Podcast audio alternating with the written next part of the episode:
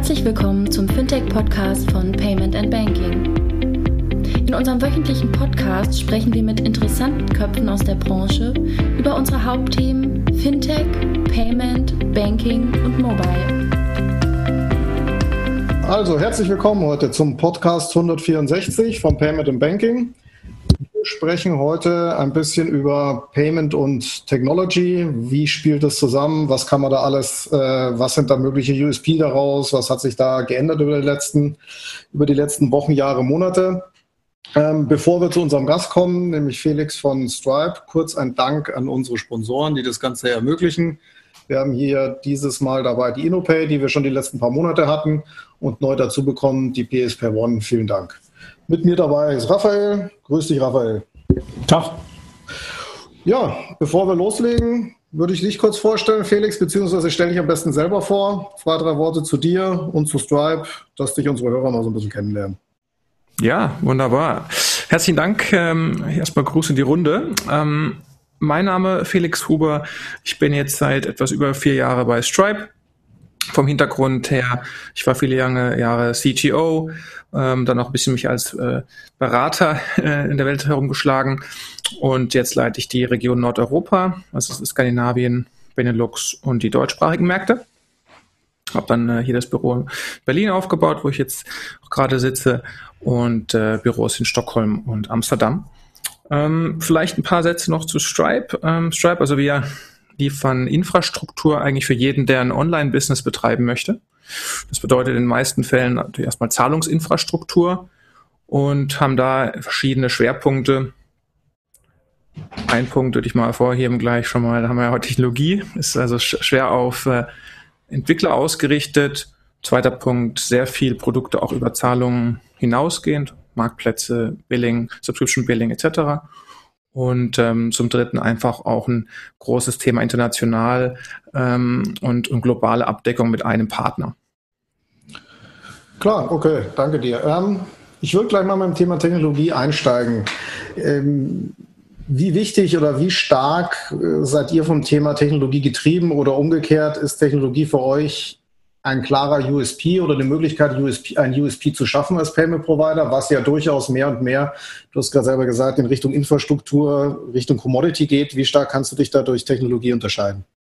Ja, nein, also das ist äh, für uns ein absoluter ähm, Hauptfokus. Also wir sind ein Technologieunternehmen von, was zufälligerweise sich im Bereich ähm, Finanzen und Payments bewegt und da Probleme löst. Aber äh, das ist halt eine andere Sichtweise, andere Denkweise, von der ursprünglich herkommen. Und es zieht sich durch alles durch. Ja. Das fängt mit unseren Gründern an, die selber Softwareentwickler sind. Großteile der hm, Belegschaft zu sein bei uns haben Hintergrund in ähm, Computer Science, ähm, ein ähnliches. Und auch in den, wie wir Produkte nachdenken. Also es ist immer ein sehr technischer Ansatz, wie wir Produkte lösen. Wir wollen da eben auch dadurch Innovationen schaffen. Und ich glaube schon, dass es uns ähm, auch wertgeschätzt wird. Ja? Also in vielen, vielen Unternehmen spielt die Technologie jetzt immer eine größere Rolle. Also auch, dass die IT- und Software-Teams haben mehr Mitsprache. Ähm, sie haben, oder, oder oft sind sogar teilweise die Entscheider schon.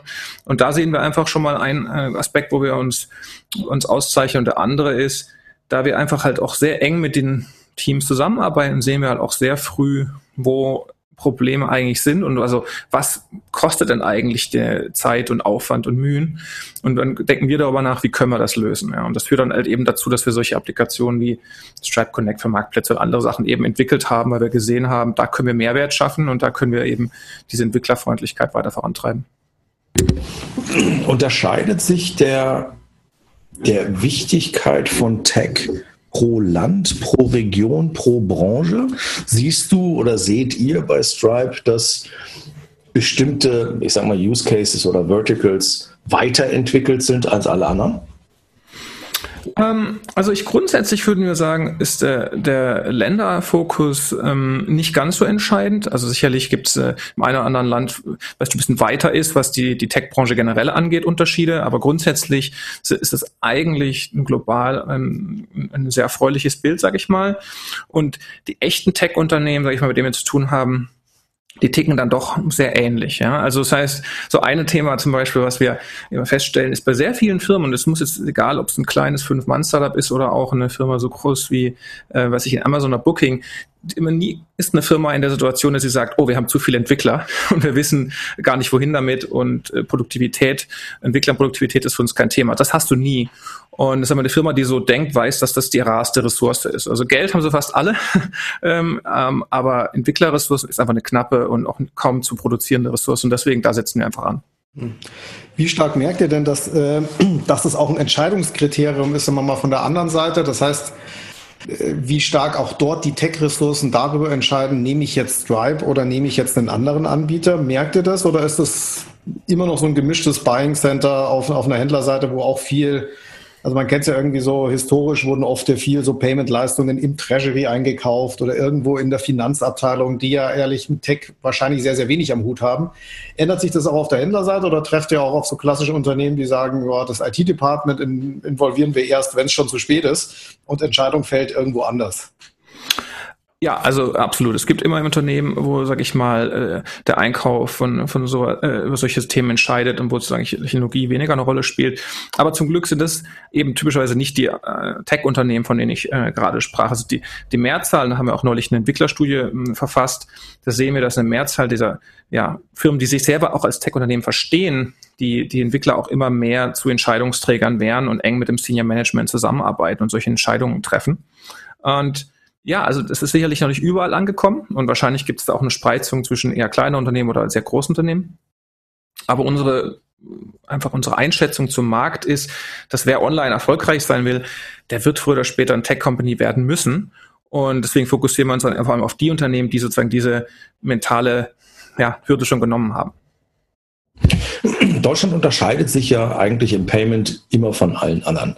Wir sind ja was wir früher immer den Ameri äh, Amerikanern unterstellt haben, dass die irgendwie im, zumindest im Postbereich die Dinosaurier sind, könnte man ja fast das Gleiche über, über Deutschland sagen mit äh, Heavy-Rechnungszahlungen und äh, gegebenenfalls sogar Kauf auf Rechnung. Und weiß der Geier, was wir hier in Deutschland alles Schönes anders machen. Ähm, jetzt hast du natürlich mit deiner Region zwei schöne Gegenpole. Also du hast quasi die Scandis und du hast Deutschland als Markt. Ähm, wie schlimm ist das für euch oder für dich, äh, so diese beiden Gegenpole zu haben? Interessiert euch Deutschland de facto eigentlich, weil du sagst, naja, die müssen halt eben vielleicht irgendwann auch nochmal erwachsen werden und vielleicht kommen die halt in zehn Jahren auch mal da an, wo alle anderen jetzt schon sind. Also wie schwer ist das für dich, das zu priorisieren und das quasi in die Roadmap nach hinten zu geben? Äh, respektive spielt Deutschland da wirklich irgendeine Rolle? Ja, also der Punkt natürlich, dass, dass die Märkte, was das Zahlungsverfahren angeht und, und die kulturellen Unterschiede da einfach sich auch widerspiegeln, das ist ein absolut unterschreiben. Und ähm, sicherlich sind also Skandinavien äh, eine Region, bei denen, ich mein Bargeld, wie ihr wahrscheinlich selber auch alle schon erfahren habt, wenn ihr da wart, ähm, quasi fast gar nicht mehr vorhanden ist. Äh, natürlich sieht das schon auch anders aus, das, das On-Time-Zahlverhalten. Ich glaube, auch die Benelux-Region, für die ja auch in, in, meine Verantwortung fällt, ist sicherlich auch eine sehr dynamische ähm, Tech-Umgebung in dem Sinne. Natürlich hat man da auch mit Ideal eine Besonderheit und mit Bankkontakt in Belgien, ähm, aber grundsätzlich sind auch die Tech-Firmen, ich meine, denkt man nur an Unternehmen wie, wie Katawiki oder Booking oder andere, die daherkommen, ähm, zeigen natürlich schon, dass es insgesamt eine sehr vorwärtsorientierte Online-Wirtschaft ist und die fast übrigens so groß ist wie die deutsche. Ähm, man glaube es vielleicht gar nicht, aber es ist einfach so stark exportorientiert. Und dann hast du natürlich Deutschland, ganz klar, wo eben diese viele äh, Mehrzahlverfahren natürlich eine Rolle spielen und viele von denen auch schon alt äh, eingesessen sind. Also wir arbeiten auf jeden Fall daran, natürlich die auch zu unterstützen, weil wir ja wir haben viele, viele Kunden und der Markt ist wichtig für uns. Also wir haben viele Tausende von äh, Kunden in, in, Deutschland, seit wir gelauncht sind, ein bisschen über ein Jahr. Und natürlich müssen wir denen auch und wollen wir denen auch die entsprechenden Zahlungsverfahren bieten. Wir wissen aber auch natürlich, dass sich grundsätzlich die, die Branche kontinuierlich weiterentwickelt und ich würde mich überraschen, wenn sozusagen nicht Deutschland da auch in, in Teilen nur ein bisschen die Entwicklung nachahmt, wie man sie in anderen Märkten, also sei es Skandinavien, Benelux oder auch die USA irgendwo schon hat und vielleicht eben mit meinetwegen fünf oder zehn Jahren Verzug. Ja. Jetzt hast du, jetzt hast du gerade gesagt, ähm, eine Online-Company muss eine Tech-Company sein, sonst gibt es eh keine Zukunft, so interpretiere ich mal so ein bisschen rein. Wie seht ihr denn den anderen Kanal? Also es ist ja immer nur so, die meisten Transaktionen passieren halt, in Anführungsstrichen leider immer noch nicht online, sondern terminal-gestützt äh, offline. Wie wird sich Stripe da aufstellen? Oder stellt ihr euch da auf oder sagt ihr erstmal, hm, nee, unser Fokus ist prima online? Und wenn ihr euch, wenn ihr euch da aufstellt, wie würde da das Thema Tech oder Tech First, was kann man da anders machen? Beziehungsweise wie weit müsste man denn da reingehen? Geht es da bis zum Terminal vor? Hängt man sich dahinter? Hast du da schon Ideen oder habt ihr da einen Approach? Also das Thema Online versus Offline ist natürlich ein, ein sehr spannendes und äh, grundsätzlich ist es sogar einmal einer der äh, der Punkte bin ich oft auch äh, Diskussionen einsteige, weil ich dann sage, naja, viele Leute wissen ja gar nicht, zum Beispiel, dass ja gerade mal nur fünf Prozent oder eben ein sehr kleiner Prozentsatz der, der globalen Wirtschaftsleistung überhaupt online schon abgewickelt wird. Und wie du schon richtig sagst, das ist halt eben, das zeigt der Löwenanteil ist noch offline. Für uns heißt es eigentlich zweierlei. Für uns heißt es zum einen, dass die ganzen Jahre, die wir sozusagen jetzt alle in der Internetbranche, Techbranche unterwegs sind, ja gerade mal ein minimales Stück der, der Arbeit hinter uns äh, gebracht haben. Und wie gesagt, vielleicht in einem einen oder anderen Markt ist der Prozentsatz vielleicht einen kleinen Ticken mehr, aber, aber es, das ist es aber auch noch, eben noch lange nicht die, die Mehrzahl. Und da kann man dann Schlussfolgern, gut, kommt dann der insgesamte Prozentsatz, wird er auf 10 gehen, wird er auf 15 gehen, wird er auf 20 gehen, wird er auf 50 gehen, weiß man nicht, aber es wird auf jeden Fall um Längen mehr sein. Und da sehen wir halt äh, weiterhin noch extrem viel ähm, Bewegung in den kommenden Jahren und deswegen wollen wir halt auch mit, ähm, mit den richtigen Firmen da zusammenzuarbeiten, wo wir das Gefühl haben, die werden dafür sorgen, dass dieser Prozentsatz sich entsprechend steigert. Ja? Also das ist der erste Punkt und warum wir eben auch weiterhin da sehr stark darauf fokussiert sind. Der, der zweite Punkt, den wir natürlich auch sehen, ist, wir haben eben auch eine Vielzahl an großen Internetplattformen, die schon seit im Falle von Shopify zum Beispiel seit über fünf Jahren, also lange, lange bevor es ein börsennotiertes Unternehmen war, mit uns zusammengearbeitet haben und, und komplett auf Stripe aufgebaut haben, die dann jetzt mittlerweile an einem Punkt sind und sagen, naja, wir haben auch Kunden, die sind im Offline-Bereich. Wir wollen die natürlich gerne auch versorgen vom Schritt von Online zu Offline. Und da sehen wir natürlich auch weiterhin äh, einen spannenden Bereich, ähm, haben da auch in der Vergangenheit Lösungen gehabt mit Partnern. Jetzt kürzlich haben wir eine Akquisition durchgeführt, Firma namens Index, ähm, die da sehr spannende ähm, Terminals und, und, und Software um ums Terminal ähm, produziert hat, die wir jetzt aufgekauft haben. Und ja, ich glaube, da wird es noch einiges zu hören geben von Stripe. Ähm, ist noch nicht alles in der Öffentlichkeit, äh, aber da kommt noch einiges. Okay, gehen wir mal ein bisschen tiefer. Kurz eingeschlafen, Raphael. ich habe ich hab den Mute-Knopf nicht schnell genug gefunden. Das ist der Unmute-Knopf. Ich kann mich noch dunkel daran erinnern, Kilian, äh, wir waren quasi beide live mit dabei, als Stripe nach Europa kam und wir uns dieses, dieses JavaScript-Ding angeguckt haben, uns angeguckt haben, gedacht haben, so, boah, da hättest du auch selber drauf kommen können. Das ist irgendwie genial einfach, einfach genial. Hm. Was genau macht euch aus? Am Ende des Tages hat ja jeder PSP heutzutage euch nachgebaut. Also jeder hat diese JavaScript, Popover, ähm, Boxen gebaut. Ähm, was, was war dieser initiale Faktor? Ich meine, die Collison-Brüder sind sehr technisch. Also haben die halt einfach nur eine andere Brille aufgesetzt und gesagt, ich mache es jetzt mal für Entwickler, äh, für Entwickler einfacher. Oder ihr macht ja auch viele Sachen, hattest du vorhin auch schon gesagt, außerhalb des Payments. Also was ist so der Treiber bei euch in der Kultur? Wie denkt ihr über Sachen nach? Wie denkt ihr über Sachen nach, die schon seit ewig und drei Tagen existieren im Payment? Ja, ja, es ist, äh, freut mich, dass ihr übrigens auch schon so früh in den, in den Code reingeschaut habt. Das äh, zeichnet natürlich ähm, euch beide da auch aus als, als echte Experten auf jeden Fall. Ähm, nein, also ich glaube zwei Punkte, die ich da sagen würde. Der erste ist, woher kommt das Ganze? Also wie du schon richtig sagst, die Collison-Brüder, also John und Patrick, geboren in Irland, äh, waren da äh, Ende ihrer, ihrer Teenagerjahre im Prinzip, äh, als sie ein erstes Startup gebaut haben. Das hieß Octomatic. Das war so ein, ein kleines SaaS für, für Ebay-Verkäufer im Prinzip. Und als sie das gebaut haben, und wie gesagt, zwei junge äh, Startup-Gründer, wie man sie halt sich so vorstellt, die beide aber technisch auch ganz pfiffig sind, merken sozusagen, ja, eigentlich äh, für alles gibt's moderne Lösungen. Ja, wenn ich mein, äh, meine Plattform aufbaue, habe ich, damals gab es schon Amazon Web Services, oder zumindest die Vorläufer davon ähm, und ähnliche Systeme. Also es, überall gab es schon fortschrittliche Lösungen. Und als es ins Payments ging, gab es das eben nicht. Und beim Payment-Thema war alles sehr kompliziert und man hatte irgendwelche Acquire-Verträge und PSPs und äh, viel Papierkram, der Wochen und Monate dauerte. Und, und das war in der Tat, so, so oft ist es ähm, wirklich eine Problemlösung für ein eigenes Problem, was sie beide erfahren haben, war, das muss ja auch besser gehen, ja, das muss ja auch automatisch funktionieren, das muss auch entwicklerfokussiert ähm, fokus, äh, funktionieren. Und da kommt man eben ganz schnell auf andere Lösungen oder andere Antworten, als man kommt, wenn man das Ganze irgendwie schon 15, 20 Jahre macht und zum zweiten oder dritten Mal sozusagen die gleichen Rezepte wieder auf, neu aufkocht. Ähm, das ist der eine Punkt. Ähm, und der andere Punkt, weil du auch ansprachst über das Thema, wir machen vieles außerhalb von Payment, das ist sicherlich der ähm, auch so ein bisschen das Ambitionslevel. Ja? Also dann, als dann klar war, okay, dieses Problem hatten nicht nur die beiden Gründer, sondern auch andere äh, Unternehmen, war dann irgendwann die Zielsetzung, ist auch unsere Firmen äh, Zielsetzung bis heute ist Increase the GDP of the Internet. Also diese fünf Prozent Wirtschaftsleistung, von der wir gehört haben, die halt mal radikal zu erhöhen. Und, und das bringt dich halt dann dazu, darüber nachzudenken, über alle Hürden entlang des Weges, die du halt senken kannst. Ja, und Payments ist absolut einer, ein großer, wie sie beiden ja selber festgestellt haben, aber halt noch lange nicht der einzige. Und dann kriegst du halt auch ähm, Ideen in den Kopf, wie zum Beispiel äh, für Marktplatzlösungen zu bauen, wie zum Beispiel Stripe Atlas, um Unternehmensgründung überhaupt erstmal möglich zu machen und anderes. Jetzt ähm, hat natürlich das Thema Tech nicht nur, sagen wir mal, nach außen im Sinne von Produkt oder was man halt anbietet, eine Auswirkung, sondern auch nach innen. Wie glaubst du, unterscheidet sich da Stripe auch kulturell oder vom, sagen wir mal, Daily Zusammenarbeit von dem anderen klassischen Payment Provider, die es natürlich sonst noch an Märkten gibt? Wie, wie spiegelt sich diese Tech-Orientierung im täglichen Leben wieder? Also was, was sind Sachen, die du siehst, du sagst, hey, die sehen wir wahrscheinlich bei keinem anderen Payment Provider oder bei keinem anderen Player in diesem, in diesem Ökosystem sonst so, weil keiner so tech-orientiert sind, äh, tech-orientiert ist wie ihr?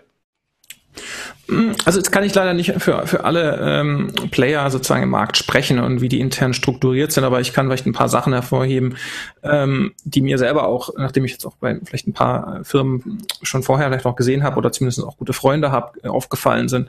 Also ich glaube, da wären irgendwie drei Punkte, die, die mir einfallen. Der erste ist ganz klar eine enorme ähm, starke Value verankerte ähm, Transparenz, also das ist einer der großen Werte. dass es werden Entscheidungen nicht irgendwo hinter verschlossener Tür gefällt äh, von wenigen, sondern es wird ganz klar kommuniziert. Es werden Meeting Notes geschrieben. Jeder, jemand, der jetzt vielleicht nicht im San Francisco äh, Headquarter ist, ähm, sei es jemand in Japan, Singapur oder Brasilien oder sonst wo arbeitet von so einem Büros, soll die gleichen Möglichkeiten haben, sich da Einblick zu haben. Es geht dann hoch bis zu den Dokumenten, die das Board bespricht. Also alles ist transparent. E-Mails äh, haben wir ein, ein, eine sehr äh, flexible Handhabe auch, dass man da von Kollegen mit in, in, Diskussionen reinspringen kann. Haben wir sogar mal drüber einen Blogpost geschrieben. Also, also irgendwann war doch mal, dass alle, dass alle, jeder bei jeder auf CC war. Habe ich noch irgendwann mal in so so ähnlich, so ähnlich. Aber aber ich glaube, es war mal so, oder? Es, es ist immer noch, ähm, das Konzept gibt es weiterhin. Es ist nur natürlich viel, viel feinkörniger mittlerweile geworden. Aber ja, es gibt für weite, für jedes äh, Thema gibt's Listen. Das heißt, wenn man sich für irgendwas interessiert, kann man die abonnieren. Äh, also wird auf jeden Fall sehr gut mit, mit Gmail-Shortcuts, das kann ich dir sagen. ähm, das ist also ein Punkt dieser Hierarchie, ähm, dieser Transparenz. Der zweite Punkt wäre Hierarchien, sage ich mal, die halt sehr flach sind also John äh, und Patrick sind weiterhin auch per Slack für jeden in der Firma irgendwie zu sprechen. Äh, Feedback äh, wird geäußert in, äh, in all the hand meetings. Äh, es gibt eine dedizierte Q&A-Session jede Woche, eine volle Stunde, äh, wo man einfach sich auch aus internationalen Offices einwählen kann. Also dies auch zu verschiedenen Uhrzeiten immer, damit auch jeder eine Chance hat. Und da wird die, also ganz unverblümt, ungefiltert Fragen gestellt, Kritik geäußert etc. Und, und das ist auch eine Sache, die mir weiterhin sehr gut gefällt. Und vielleicht der dritte Punkt ist, ja, also so ein bisschen, wie heißt es immer so schön, dieses Thinking from First Principles, ja, also so dieses auch mal warum eigentlich, ja, also dreimal warum fragen, warum machen das eigentlich alle so, was ist hier der Unterschied, äh, unterliegende Grund äh, und das manchmal auch zu längeren Debatten und vielleicht auch mal äh, Entscheidungswegen manchmal führt, weil alles ein bisschen hinterfragt wird. Aber im Grunde man dann ziemlich oft erstaunt ist, dass man dann auch zu ganz anderen Antworten kommt, als wenn man so ein bisschen den nur eingetretenen Farben äh, folgen würde. Du hattest eben gerade schon erwähnt, dass ihr Sachen außerhalb des Payments macht. Ihr macht Sachen, die Richtung Marketplace gehen, also quasi ein Vertical oder eine Lösung innerhalb äh, eines, eines Verticals, Payment-Lösungen. Ihr macht äh, Sachen im Subscription Billing. Und dann hast du so en passant äh, gesagt, und Unternehmensgründung. Der Sprung ist ja schon ein bisschen größer. Ähm, also warum zum Henker muss Stripe eigentlich jemandem anbieten, eine Firma in den USA eröffnen zu können? ja, es ist in der Tat. Also ähm, man kommt auf das nicht, wie schon da sagte, eingetretenen Pfade. Ja? Also es ist nicht das Erste, was einem in den Sinn kommt, wenn man über Payments nachdenkt. Es ist aber äh, dann insofern kommt es einem in den Sinn, wenn man eben mit den Companies eng zusammenarbeitet. Ja, also um vielleicht den ersten Punkt, den noch ein bisschen offensichtlicher hinzunehmen, äh, Stripe ähm, Connect, das Marktplatzthema. Ich meine, es war fünf Jahren, war Marktplätze noch niemands äh, äh, Gesprächsstoff. Ja? Also als damals Shopify und Lyft äh, zu uns gekommen sind, äh, und gesagt haben, ja, wir denken über solche Themen nach und was müssen wir da eigentlich alles beachten und wie könnte man sowas interna inter, äh, international ausrollen. Ähm, das war ein Thema, wo wir uns da angefangen haben, Gedanken zu machen. Und dann vor zwei Jahren, als es dann in Europa losging mit PSD2, waren wir da auch entsprechend äh, involviert. Also das war verhältnismäßig nah am Kunden äh, und insbesondere mittelgroße bis große Kunden. Ähm, was hat zu Sub Atlas geführt, war zwei Dinge. Das eine, Kunden, die zu uns kommen aus Ländern, wo wir einfach heute noch nicht verfügbar sind. Ja, und von wo wir einfach auch glauben, selbst wenn wir da verfügbar wären, ist es wahrscheinlich einfach ein, äh, und es wird noch lange dauern, nehmen wir beispielsweise Gazastreifen oder Bangladesch. Also wird das A, extrem lange dauern, da verfügbar zu werden, Punkt eins und Punkt zwei. Grundsätzlich andere Infrastruktur fehlt da. Das heißt also, wir können vielleicht dann irgendwann dort sein, aber welche anderen ähm, Partner wird in diese, werden denn dort expandieren?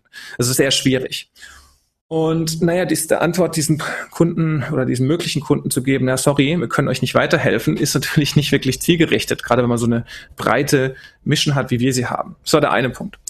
Der andere Punkt war, auch äh, Firmen aus äh, zum Beispiel hier aus Deutschland, aus Österreich, mit äh, denen ich gesprochen habe in der Vergangenheit, äh, gerade SaaS-Companies expandieren immer in die USA irgendwann. Ja, weil SaaS typischerweise 50 Prozent der globalen Umsätze finden in den USA statt. Das heißt, irgendwann braucht man dann eine Niederlassung.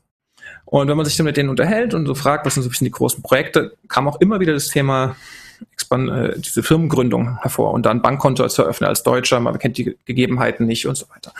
Und naja, wenn man das zusammennimmt, war das schon Grund genug für uns zu sagen, naja, auch das muss doch einfacher gehen, man muss das doch automatisieren können. Und so gibt es heute eben das Produkt Stripe Atlas. Meldest du dich an, du bekommst eine Entity in den USA, eine wirst incorporated, du bekommst ein Geschäftsbankkonto, du bist angemeldet bei der Finanzbehörde, äh, kriegst eine Arbeitgebernummer etc. Also alles, was du brauchst, um ein, ähm, Startup zu betreiben. Heute noch in den USA, wird sicherlich in der Zukunft noch andere Länder geben, aber irgendwo muss man anfangen. Und damit sozusagen sind wir jetzt in der Lage, wirklich diese, diese Unternehmer, egal wo auf der Welt, ihnen eine Lösung anzubieten. Und das hat erstaunlich, erstaunlich viel Nachfrage gegeben. Also heute haben wir schon aus 130 Ländern Unternehmer, ähm, die Firmen gegründet haben auf diesem Wege. Und das ist, was ich gerade meinte mit Gazastreifen, das ist äh, nicht dahergesagt. Es gibt wirklich einige Unternehmer, die wir jetzt dort äh, haben als Kunden, wo er sonst wirklich die Gewissheit wäre, die hätten nie sonst ihre, ihre SaaS-Companies zum Beispiel in dem Fall äh, sonst starten können. Verknüpft ihr das auch zwingend mit Payment, also nur aus reines Interesse, oder kannst oder ist Atlas auch, sagen wir mal, so isoliert möglich? Ähm, natürlich fänden wir es schön, wenn jemand Stripe Atlas macht und hinterher Stripe nutzt, aber wir zwingen dazu niemanden. Okay, also wenn also jemand kann er machen, wie er will. Ne? Kann er machen, wie er möchte. Okay.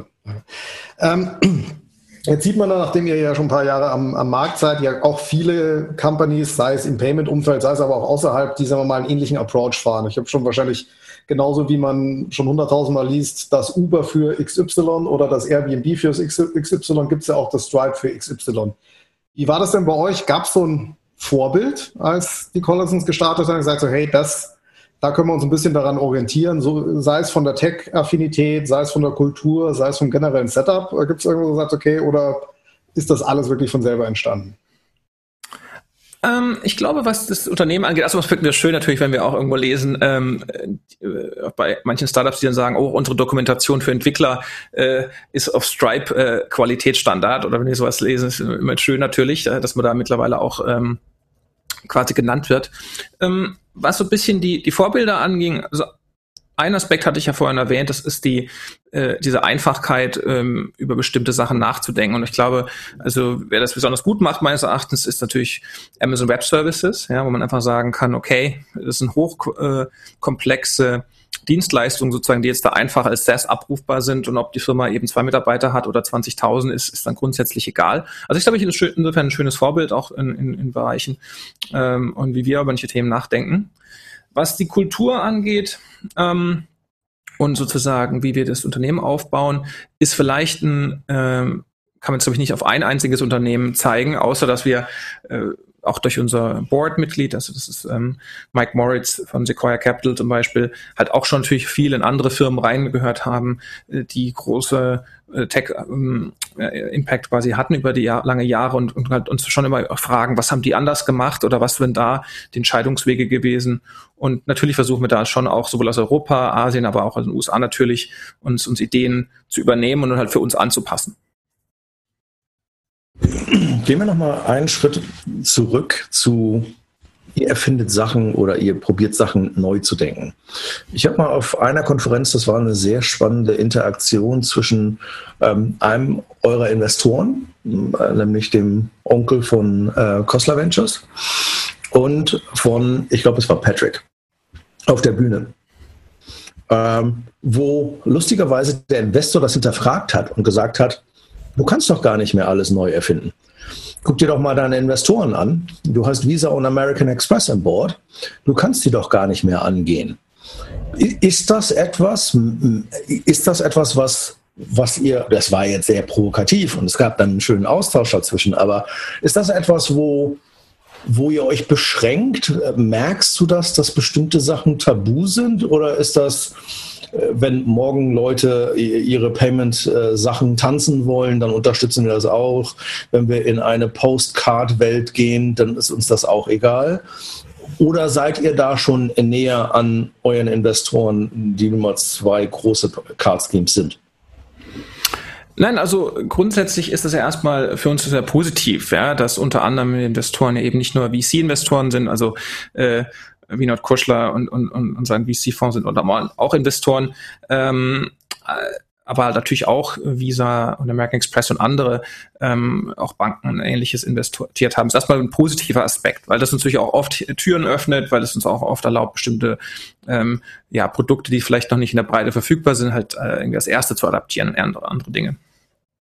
Was es angeht, können wir deswegen bestimmte Sachen launchen oder nicht launchen oder ähm, denken wir deswegen in bestimmten Wegen ähm, nein, nicht wirklich. Also Investoren sind am Schluss dann trotzdem erstmal nur Investoren. Ähm, und die haben ja auch in Stripe investiert, meistens, weil sie ja wissen, dass, dass John und Patrick genauso sehen, wie sie sind. Also äh, jetzt sind sie beide immer noch ein Ende in den Zwanzigern und demzufolge auch immer noch ein, dieses ständige Hinterfragen, das tun sie weiterhin und auch demzufolge auch ständig neue Innovationen voranschieben. Diese Innovationskraft, das zeichnet sie ja dann auch aus, äh, was, das Investorenumfeld angeht. Von daher, nee, das haben wir nicht festgestellt. Also ich wüsste jetzt nicht einen Fall, wo wir bisher gesagt bekommen hätten, hey Leute, äh, das ist, äh, ist gegen unsere Interessen oder ähnliches. Und im Gegenteil, also wir verstehen uns in der Tat sehr wohl als so eine, äh, eine Schweiz, ja, in dem Sinne oder neutrale Plattform. Ja. Wenn eine, ein Zahlverfahren besonders populär ist, dann ist das so. Und das finden wir das toll. Und wir, wenn es ein neues gibt, was wir noch nicht anbieten, äh, dann würden wir es möglichst schnell gerne anbieten, was dann teilweise äh, dann auch bedeutet, man muss mit den Schemes auch sprechen, weil die ja nicht immer sozusagen verstehen, wie, wie Stripe funktioniert und dass wir so die Contracts machen etc. Aber wir wollen das. Wir sind da grundsätzlich sehr interessiert, möglichst breite Abdeckung zu haben. Jetzt haben wir ja viel über, über, über Tech geredet und auch über das Thema, man kann viel mit Technologie lösen. Was gab es denn für Themen bei euch, wo ihr auch technologisch an Grenzen gestoßen seid oder gesagt habt, hey, das wollten wir technologisch lösen oder das wollten wir vielleicht auch technologisch besser lösen, als wie wir es bis jetzt hingekriegt haben, aber es hat nicht funktioniert oder es ist noch ein weiter Weg. Also was, wo funktioniert es denn noch nicht so, wie es funktionieren sollte? Hm, also ich hätte vielleicht noch ein Beispiel, äh, wo es, wo man sich vielleicht wünschen würde, dass es schneller geht, ja, oder wo man sich ähm, und vielleicht auch ein Beispiel, wo, wo es auch zeigt, dass da manchmal der lange Weg sich herauszahlt. Äh, also zum ersten zu kommen, sicherlich ein Thema für uns ist ja, wir wollen ja, wie ich schon angesprochen habe, wir wollen ja für Kunden sozusagen im besten Fall so ein One-Stop-Shop sein. Ja, also der Kunde muss nur mit Stripe zusammenarbeiten und wir kümmern uns dann um ähm, die globale Abdeckung, Zahlverfahren etc. Jetzt ist es halt einfach so, man hat sehr viele Zahlverfahren, nicht alle sind so äh, gewohnt, in einem Collecting-Modell zu arbeiten oder auch gewohnt, mit Marktplatzmodellen zu arbeiten und andere Dinge. Und natürlich, da würde man sich manchmal wünschen, dass man ein bisschen mehr Fortschritt vielleicht auch machen würde, äh, aber man, die, die, nicht alle Uhren klicken gleich schnell. Ähm, da muss Wobei man du das, Entschuldigung, das kannst du halt auch nicht technisch lösen, oder? Das kannst du halt businessmäßig vielleicht lösen, aber wenn jemand nicht will, dann will er nicht, oder? Eigentlich. Richtig. Ne? Genau. Das heißt, du kannst den Leuten erklären, schon, das sind die Vorteile, so machen es andere, das ist der, der Benefit und der eine, äh, manchmal ist es dann, es braucht irgendwie ein Jahr oder ein halbes Jahr oder es braucht, dass jemand äh, neu ins Unternehmen kommt und, und die Ideen mitbringt und dann kommt man einen Schritt weiter. Das ist vielleicht ein Aspekt, ja, ähm, wo das irgendwie sich, äh, wo man ein bisschen warten muss. Ein anderes Beispiel wir, man kennt ja wahrscheinlich auch alle aus eurem eigenen Alltag, man hat ja immer diese äh, Fragen, mit welche Reporting, PDFs sozusagen werden bereitgestellt. Und das ein klassischer Ansatz ist halt, naja, für jeden äh, gibt man halt das entsprechende PDF, äh, stellt man bereit und dann ist dann halt mal ein paar Spalten mehr, ein paar Mal weniger. Und wir haben damals gesagt, nee, lass uns das technisch lösen. Ja? Das heißt, wir haben jetzt so eine Art SQL, also eine, Datenbankabfrage, äh, Sprache, die man auch sehr verbreitet ist, direkt in Stripe integriert. Das heißt, man kann jetzt sich direkt jeden Report in jeder denkbaren Split direkt aus Stripe herausziehen. Für jetzt die Techies, die zuhören, kann man sich ungefähr vorstellen, wie komplex das Ganze ist, mit mehrere ähm, über eine Millionen Kundenbasis äh, nachdenkt. Ja. Ähm, aber das ist quasi, wir denken, das ist so ein Technologieschritt, der halt deutlich mächtiger ist als das, was in der Vergangenheit gemacht wurde. Aber sowas dauert dann auch zum Beispiel. Also es ist so ein Beispiel, wo, wo wir unsere technische Brille aufgesetzt haben. Okay. Ich hänge immer noch bei einer Sache. Ihr seid eine global galaktische Technologiefirma. Ihr seid sicherlich nicht ganz klein. Ähm, wie schafft ihr diesen, wie schafft ihr diesen Innovationsgeist über die komplette Firma zu bringen, wenn, vergleichen wir es vielleicht mal mit deutschen Playern, die sitzen zum Teil im gleichen Büro, vielleicht sogar im gleichen Gebäude. Die kriegen es nicht hin, irgendwie einmal über irgendetwas nachzudenken und ihr kriegt es vermutlich sogar gut hin, so etwas über unterschiedliche Ländergrenzen zu etablieren. Das Geheimnis kann nicht nur all hands sein und kann nicht nur sein, dass ihr transparent seid. Was heiert ihr für Leute, Leute, was ist anders? Worauf achtet ihr, wenn ihr Leute dazu nehmt?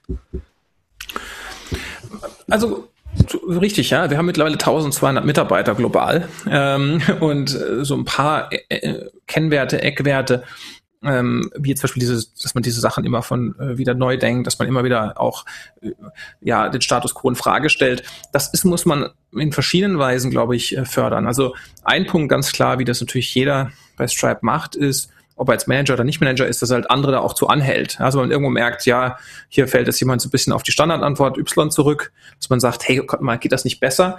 Oder hast du denn mal gefragt, was der Kunde da eigentlich versucht zu lösen? Also rennt man jetzt einfach nur blind äh, der ersten Frage nach oder kann man das darunterliegende Probleme nicht ganz anders anpacken? Also das, da muss man sich einfach gegenseitig immer wieder quasi ähm, ähm, auch fordern. Das ist der erste Punkt. Der andere Punkt ist natürlich, wenn wir neue Leute einstellen. Also als ich dazu kam zu Stripe, waren wir 100 Mitarbeiter weltweit. Und ich sag mal, viele von den Kriterien, die wir seitdem anlegen, haben sich auch nicht groß geändert. Also es sind äh, ja diese Neugier, Leute, die Sachen ähm, schon in der Vergangenheit immer wieder neu gedacht haben, die auch einen Appetit dazu haben, das weiterhin zu tun. Also da achten wir schon auch sehr stark im, im Bewerbungsgespräch drauf. Gibt's äh, eine der Fragen, die wir zum Beispiel stellen, ist immer so diese berühmte Peter Thiel-Frage. Also was glaubst du, was ähm, wo, wo du quasi die gegensätzliche Meinung zur Mehrheit der äh, der Leute um dich herum oder der Menschheit äh, schon, äh, schon hast. Also wo bist du quasi, wo strimmst du gegen den Strom? Und da kriegt man ganz interessante Antworten teilweise. Also das sind so ein bisschen dieses äh, Recruiting und das kontinuierliche quasi Fördern an auch Auszeichnungen der Firma, wenn jemand quasi auch vielleicht mit einem Projekt, das nicht unbedingt so erfolgreich ist, aber was insgesamt sehr diesen, diesen Anspruch genügt. Das wird dann auch ausgezeichnet und wenn wir irgendwelche Zusammenkünfte haben, werden dann auch solche Leute besonders gewürdigt. Und deswegen, also es sind vielen Stellschrauben, die man da drehen muss, um das beizubehalten.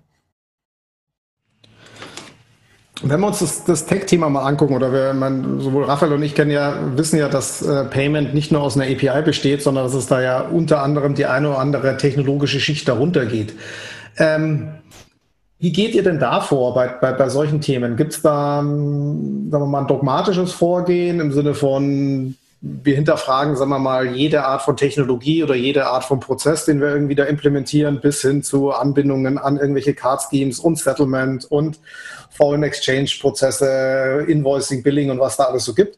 Oder sagt er auch da so, hm, alles selber bauen müssen wir da auch nicht. Es gibt durchaus Themen, die andere schon sehr, sehr gut gelöst haben und wo wir auch nicht glauben, dass wir es besser lösen. Also nehmen wir die mit her. Also wie läuft denn da normalerweise so ein Entscheidungsprozess? Ja? Ähm, genau so, wie du es, glaube ich, gerade geschildert hast. Also wir, in der Tat, wir wollen verstehen, wie die Sachen dahinter funktionieren. Und in vielen Fällen ist es dann in der Tat so, dass wir halt glauben, dass so wie die beispielsweise Integration in der Vergangenheit erfolgt sind, man das vielleicht ein bisschen anders machen sollte oder gänzlich anders äh, andenken sollte. Und zum Beispiel im Falle der, der Card Schemes äh, sind wir halt direkt mit denen integriert, weil wir einfach glauben, nur weil wir selbst ein Acquirer sind ähm, äh, oder beziehungsweise selbst in die Kartennetzwerke rein integriert sind, wir bestimmte Dinge entsprechend anders machen können. Aber in anderen Bereichen zum Beispiel, was es angeht, ähm, gibt es auch sehr viele Bankpartner, die wir haben. Ja, ob es irgendwie eine, eine Barclays oder eine Deutsche Bank oder eine Sachs oder sonstige Partner sind, die bestimmte Dinge für uns erledigen und wir das Gefühl haben, dass, die machen das eigentlich sehr vernünftig und es funktioniert sehr gut.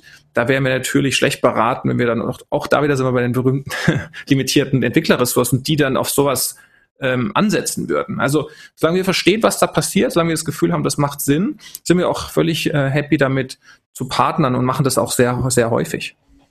Das heißt, eine Stripe-Bank für Auszahlungen schließt du erstmal aus? Also das Thema ähm, Lizenzierung und in welchem Konstrukt man sich bewegt, ist es so, Stripe stand heute in Europa ist ein E-Geld-Institut. Wir haben nicht ähm, bisher die Situation gehabt, dass wir ein Produkt bauen wollten, wo wir festgestellt haben, oh, Moment mal, das können wir jetzt gar nicht so umsetzen, weil wir keine, selbst keine Bank äh, sind, sondern eben nur, Anführungszeichen, ein E-Geld-Institut. Ähm, wenn das in der Zukunft der Fall sein sollte, ja, dass wir zum Schlussfolgerung kommen, dass das äh, der, der entscheidende Blocker ist, dann würden wir wahrscheinlich auch das nochmal neu andenken. Aber in der Vergangenheit zumindest haben wir diesen Punkt nicht gehabt. Hat euch eure ähm, Tech-Orientierung, jetzt haben wir viel über die positiven Seiten geredet, hat euch die auch irgendwann mal geschadet, sei es in irgendeinem Pitch, sei es in irgendeinem Marktauftritt oder wo ihr gemerkt habt, hey, da kommen wir mit unserem Approach nicht so weit, wie wir gerne kommen würden? Oder sagt er einfach, wir ziehen diesen diese Sichtweise konsequent durch, äh, unabhängig, also übertrieben gesagt, ganz egal, wie der Markt so tickt. Und äh, der das versteht und gut findet, ist unser Kunde und der, der es nicht versteht und nicht gut findet, ist er halt nicht. Gab es da auch so negative Erlebnisse, dass ihr gemerkt habt, hey, den hätten wir gerne gehabt oder das wäre eigentlich ein super Kunde, aber der springt auf dieses Tech-Thema irgendwie nicht an und landet jetzt doch wieder bei wem auch immer? Ja, also äh, es ist in der Tat so. Hat ähm, in jedem Unternehmen gibt es eine unterschiedliche Entscheiderstruktur und wir haben da immer wieder auch die Situation natürlich erlebt, dass in bestimmten Unternehmen eben diese Tech-Entscheider sicherlich noch nicht die ähm, äh, die, die Rolle spielen, wie sie vielleicht sonst sollten oder in anderen schon äh, tun.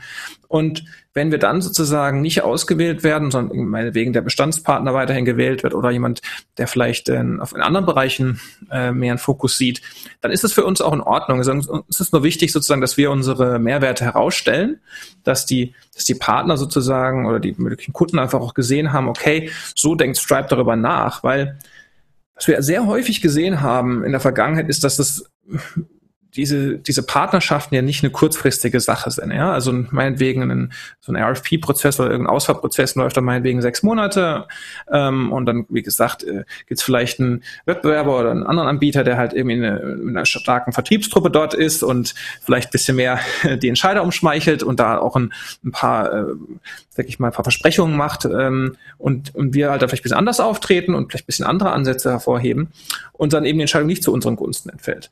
Was wir dann feststellen, dann vergeht meinetwegen ein weiteres Jahr. Ähm, der, äh, das Unternehmen versucht das mal irgendwie umzusetzen, stellt aber dann schnell fest, dass halt zwischen Versprechungen oder auch irgendwie den technischen Möglichkeiten und der Realität dann oft noch eine, eine große Lücke klafft und dann fangen die wieder an uns mit uns zu sprechen und sagen, Moment mal, kann man da nochmal da einhaken, wo wir aufgehört haben? Ähm, und das haben wir schon sehr häufig in der Vergangenheit gehabt. Deswegen, also wir gucken da eher, so wie gesagt, auf die Langfrist ähm, und der Zweifel, wie gesagt, wie ich ja schon vorhin erwähnt, fünf Prozent ähm, zeigt, es ist noch sehr, sehr viel zu tun, noch ein langer Weg generell und da muss man, glaube ich, eben auch, ein, das geht auch nur, wenn man eine lange Frist äh, als Orientierung hat. Jetzt ist der Payment-Markt ja gerade so ein bisschen, ich will nicht sagen Umbruch, passiert ja gerade. Da geht so eine, so eine Alien plötzlich mal an die Börse. Ähm, eine iSettle will an die Börse, wird dann plötzlich doch von PayPal gekauft. Ähm, wir haben im kontinentaleuropäischen Bereich so, ich habe beinahe gesagt, Klumpenbildung, wo sich die ein oder anderen Firmen anfangen ähm, zusammenzuschließen. Und es entsteht fast der Eindruck, als ob so gerade so ein Konsolidierungsdruck da wäre.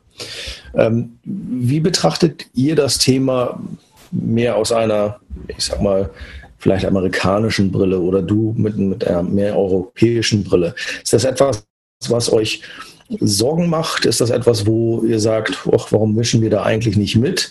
Ähm, ihr habt ja, wenn ich das richtig im, in, im Hinterkopf habt, auch schon irgendwie so knapp über einen halben Dutzend Firmen aufgesaugt äh, bzw. gekauft. Ähm, wie seht ihr dieses, wie siehst du das, äh, diesen Konsolidierungseindruck, den man gerade in Europa bekommt? Ja, also es passiert in der Tat sehr, sehr viel. Und ähm, ich glaube, zum Glück haben wir eben nicht diese amerikanische Brille. Also geht schon damit los, dass eben die Gründer Europäer sind oder irgendwie unser CEO aus Honduras stammt äh, und so weiter. Also wir haben im Gegenteil eine internationale Brille. Und da sehen wir natürlich in der Tat sehr, sehr viel. Und, wir, äh, und es ist nicht nur in Europa äh, passiert, konsolidierungsmäßig sehr viel, auch in Asien, äh, wenn man an äh, Tencent und, und äh, Alipay äh, etc. denkt. Also ja, das ist eigentlich ähm, auch für uns erstmal, glaube ich, ein positives Zeichen für die, für die Branche generell, weil ähm, auch wenn wir selber uns als Tech-Unternehmen verstehen, im weiteren Sinne gehören wir ja auch äh, dann zum Payment Space. Und wenn da jetzt Investoren sehen, hey, das ist ein sehr, sehr interessanter Markt, da sind, kann man Werte schaffen, äh, da bespreche bestimmte Bewertungen aufrufen, dann ist das ja im Zweifelsfall erstmal nur eine, eine Bestätigung sozusagen, dass das ein interessanter Bereich ist und dass wir da uns auch im richtigen Umfeld bewegen.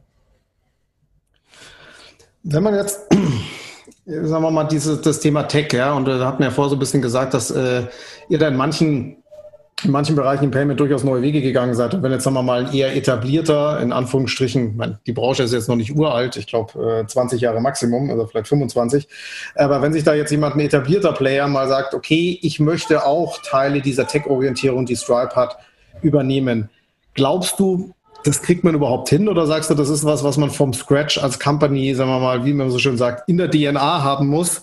Wenn man es nicht drin hat, dann wird es auch nichts mehr? Oder äh, gibt es da Transformationsmöglichkeiten oder sagst du, okay, ja, ich würde den Weg schon gehen und versuchen, die Company auch in die Richtung bis zum gewissen Grad zu drehen?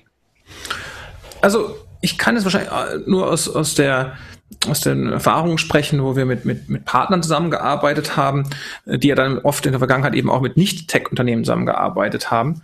Ähm, und wenn ich jetzt überlege, eine, auch Firmen, wie gesagt, von der Größenklasse Amazon oder, oder Booking, ähm, wenn die zu uns kommen, natürlich haben die schon mit vielen, vielen anderen Partnern in der Vergangenheit gearbeitet. Ja, das ist ja nicht, dass Stripe sozusagen deren erste Payment-Adresse äh, ist, mit der sie sozusagen zu tun haben, sondern ist dann spannender, was die dich dann fragen. Ja, und wenn die dann sagen, Moment mal, ey, wir haben hier so ein so ganz, ganz neues Produkt oder eine ganz, ganz neue Businessline, die wir aufbauen wollen, ähm, man, wie denkt ihr darüber nach? Könnt ihr uns da helfen? Habt ihr da ein Produkt? Habt ihr da schon mal äh, was getan? Können wir das gemeinsam entwickeln? Das heißt, man stellt dann fest, ähm, mit, dass die eben offensichtlich mit ihren bestehenden Partnern oder mit, der, mit den Dienstleistern, die sie sonst eben so kennen, diese neuen Themen nicht angehen können. Ja, das heißt also, wenn jemand sagt, okay, ich möchte einen Webshop bauen, äh, da gibt es wahrscheinlich in der Tat 200 Partner auf der Welt, die er da anfragen kann, aber wenn er was komplett grenzlich Neues machen will, ist dann die Liste dann doch sehr, sehr kurz. Und deswegen, ich glaube, das deutet schon darauf hin, dass man auch jetzt als, als, als in dem Fall Stripe oder ja, auch eine andere Firma, die sehr tech-orientiert sein muss, das dann auch wirklich in der DNA haben muss, um mit solchen ja, Anfragen oder mit Wünschen zu, gerecht zu werden. Also ich glaube nicht, dass man das faken kann. ähm, und ich meine, ein Beispiel, wenn ich als gefragt werde, ist denn Sie die Firma eine Tech-Firma? Dann sage ich immer, ja, guck doch einfach mal bei LinkedIn mal grob rein. Da gibt es so eine schöne Anzeige, wie viele Prozent der Mitarbeiter in einzelnen Bereichen arbeiten. Und wenn du halt irgendwie siehst, da arbeitet meinetwegen annähernd die Hälfte im Marketing und Sales und vielleicht nochmal ein Viertel in, in, äh, in anderen irgendwelchen Overhead-Funktionen, dann kannst du dir überlegen, wie viele Leute für Entwicklung und Research zuständig sind.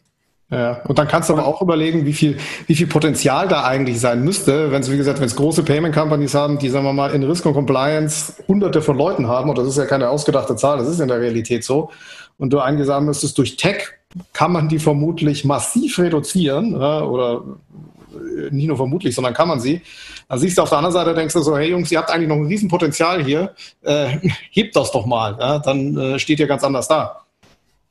Ja, also genau, und, und da sind wir ja auch wieder beim Punkt, äh, diese Sache neu zu hinterfragen. Also habe ich jetzt diesen Risk-Mitarbeiter oder habe ich diese Komplexität hier, ähm, weil ich es immer schon so gemacht habe? Oder gibt es sozusagen ein, ein, ein, schlagendes Argument oder gibt es irgendeine Gesetz äh, oder irgendeine andere Regulation, die mich dazu zwingt? Ja, und meistens ist es ja so, man muss bestimmte Risiken managen, man muss bestimmte äh, Anforderungen erfüllen. Und da kann man in der Tat auch sehr, sehr viel natürlich auch über Machine Learning, äh, anderen modernen Technologien machen, die im Zweifelsfall auch in Analysten und so weiter helfen, auch viel, viel produktiver zu sein und sich halt auch auf die wirklich ähm, spannendsten oder die herausfordernden, großen Herausforderungen zu konzentrieren. Und naja, nochmal, also ich glaube, wenn man sich überlegt, bei uns, wenn du das Thema Risk ansprichst, ja, bei uns gibt es, wenn, wir über Risk nachdenken, da gibt es natürlich automatisch ein Team darin, das heißt Risk Engineering. Ja? Also das heißt, es, für uns ist ein ganz natürlicher Prozess, dass man da nicht nur eben ähm, ein großes Team an, an, an Risk-Analysten hat, sondern auch da mindestens einen ebenso großen Counterpart an, an Engineers, die ihnen helfen, sozusagen produktiver und effektiver ihre Arbeit zu machen. Felix, jetzt hast du gesagt, dass viele auch große Unternehmen euch quasi als Sparingspartner nehmen und zu sagen, hey, wir wollen hier irgendetwas Neues machen, neue Technologien, neues Vertical, ähm, neue Anbindungen, helft uns mal, wie denkt ihr darüber nach? Wie viele von diesen Partnern emanzipieren sich denn von euch? Also ich glaube, sowas wie Shopify, was ja ähm, ein, ein großer Kunde ist von euch. Früher oder später müsste man ja eigentlich mal drüber nachdenken, hey, das ist zwar alles nett und ihr habt uns super geholfen, aber wir glauben inzwischen können wir das auch, zumindest die 0815 Sachen, die ziehen wir von euch auf uns um. Ist das eine Bewegung, die ihr, also sind das Wellenbewegungen, die kommen für neue Sachen zu euch, alte Sachen übernehmen sie selbst ähm, oder wie ist das Verhältnis? Also ich glaube, man muss das trennen. Also jemand, der neu zu uns kommt, kommt wahrscheinlich in der Tat mit den neuen spannenden äh, Projekten zu uns, weil ich meine, das würde ja wahrscheinlich jeder ja auch so äh, sich überlegen. Man zieht ja nicht die Sachen um, die verhältnismäßig anspruchslos sind, die gut funktionieren und wo man irgendwie, weiß ich nicht, fünf oder sechs Partner schon in, integriert hat. Also da kommen dann in der Tat eher neue Themen auf uns zu. Äh, was wir auch ganz spannend und eben dann eben toll finden, weil wir dann oft ja auch das uns den Anstoß gibt, komplett neue Produktthemen anzugehen. Was Bestandskunden angeht, die schon sehr lange mit Stripe zusammenarbeiten, ähm, ja, also da muss man wirklich sagen, das ist äh, einfach so ein Thema, die sind, wenn ich zu Shopify als das Beispiel gebracht, glaube ich, über fünf Jahre schon auf Stripe. Da sind wir so ein integraler Bestandteil ähm, deren Infrastruktur, dass wir quasi äh, kontinuierlich neue Dinge entwickeln. Also für Shopify hat ähm, ja das Produkt Shopify Payments, wie ihr vielleicht wisst, das ist ja ein geweiht-labelte Stripe äh, de facto und, und viele andere Produkte, ähm, jetzt auch ein Paint of Sale äh, Produkt gelauncht und viele äh, weitere Dinge mehr. Das heißt, die sehen, dass wir so ein effizienter Partner für die sind, dass die sich mal äh, bisher nie diesen Gedanken zumindest uns gegenüber sozusagen geäußert haben. Ähm, und was sozusagen ähm, auch andere Partner angeht, da sehen wir, solange wir eben diese Innovation aufrechterhalten, gibt es diese diesen Bewegungen in dem Maße eigentlich nicht. Ähm, und im Zweifelsfall ist es halt einfach ein immer ein natürlicher Antrieb, sozusagen da auch einen Schritt voraus zu bleiben. Und ja, zu guter Letzt, wie gesagt, die Firmen, die schon mit Legacy-Playern arbeiten, ähm, da warten wir halt einfach, dass die irgendwie neue Themen aufgreifen. Und das passiert, ja. Also äh, ob es dann irgendwie eine MAN oder Volkswagen ist, die irgendwie mit Rio einen spannende Marktplatz für, für äh, Fuhrunternehmer aufbaut oder irgendwie Daimler, die mit Groove ein P2P-Modell gebaut haben, dann kommen sie eben dann zu uns. Da muss man eben auch ein bisschen geduldig manchmal sein. Ja, jetzt sind wir schon ja, schon, eine, schon eine Zeit lang über Technologie gesprochen und so kommen so mal äh, bald so in Richtung Ende. Willst du uns mal einen Ausblick geben? Was sind denn so Themen, wo du einerseits glaubst, dass die, was die Branche per se in den nächsten paar Jahren so beschäftigen wird und welche Sachen du oder Stripe gerne in der Zukunft A besetzen würde oder B auch mal technologisch lösen würde? Gibt es da so ein bisschen was, wo du sagst, hey, das, ist mein, das sind meine Ziele die nächsten paar Monate, Wochen, Jahre? Ach, also äh, viel zu tun äh, gibt's bei Stripe immer. Ähm, äh, ich glaube, ich würde mal drei Themen nennen. Das erste ist natürlich, wir wollen weiterhin die, die Zahl der Länder erhöhen, in denen wir mit Unternehmen zusammenarbeiten können. Ja, also heute sind es noch 26. Ähm, wir arbeiten da verstärkt dran, die Zahl auch bald äh, nochmal deutlich zu erhöhen. Also das ist sicherlich ein Aspekt. Ähm, zweiter Aspekt ist, wir haben sehr, sehr viel Investments momentan reingesteckt in unsere Anti-Fraud-Lösung, so ein Machine Learning-Produkt ähm, äh, namens Stripe Radar. Jetzt mit, letztes Jahr allein vier Milliarden äh, an Fraud blockiert. Wir haben das Gefühl, dass wir da mittlerweile ein sehr, sehr gutes Produkt haben, aber wir wollen es noch weiter auch ähm, verfeinern und ausskalieren. Mm, und zum Dritten würde ich, glaube ich, sagen, was du schon du vorhin ja ein bisschen rausgekitzelt hast, ist, ich glaube, wir werden auch sehr spannende äh, Produkte launchen, äh, auch im Payment Space im weiteren Sinne. Ähm, also da auf jeden Fall äh, was äh, von zum Thema ähm, POS von uns zu hören sein und noch ein paar weitere, wo ich noch nicht drüber sprechen kann. Ich habe noch eine Frage. ja, du darfst. Wann kommt denn der IPO? Ihr habt doch schon längst gefeilt.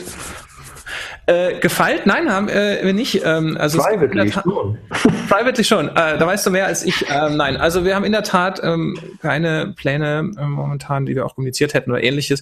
Es ist ja so, erstmal freue ich mich natürlich für alle Unternehmen, die an die Börse gehen und das ist auch ein großer Schritt für, für ein Unternehmen und in, dem, im, in, der, in der Laufzeit sozusagen oder der, der, der dem Bogen eines, eines Unternehmenslebens in Anführungszeichen. Aber auf der anderen Seite hast du halt auch viele Vorteile, wenn du eine Private Company bist. Und niemand weiß so wirklich, äh, oder niemand musst so wirklich erzählen, was du genau machst, wie groß du bist, ähm, was du arbeitest. Und du kannst dich so ein bisschen an deinen äh, auch in manchen Bereichen auch nicht so kurzfristiges Denken unterwerfen. Und von daher, ich glaube, auch gerade bei unseren Founders und, und die ja doch schon so ein bisschen manchmal auch gegen den Strom schwimmen, passt das momentan ganz gut und wir bleiben da gerne auch ein bisschen unter Radar noch eine Weile. Oder für immer. Okay. Da werden wir ja sehen, was das für Etienne bedeutet. Die sind ja jahrelang auch so gefahren, jetzt mal andersherum. Da bin ich mal gespannt. So, Im Kurs tut es ja gut bis jetzt. Mal gucken, was für die Company wird. Ja, dann würde ich sagen, ich bin soweit durch mit meinen Fragen. Fand es eine gute Runde. Raphael, hast du noch was? Nö, ich bin fertig. Dann außer, außer du hast noch was, Felix, sonst würde ich mich bedanken für deine Zeit. Äh, wie gesagt, habe mich gefreut, haben jetzt fast eine Stunde gesprochen. War, wird wahrscheinlich sogar noch weitergehen, aber das heben wir uns fürs nächste Mal auf. Das heben wir uns fürs nächste Mal auf. Nein, ich freue mich. Und danke nochmal, äh, Gruß an die Runde und ja, bis zum nächsten Mal. Bis dann. Ciao.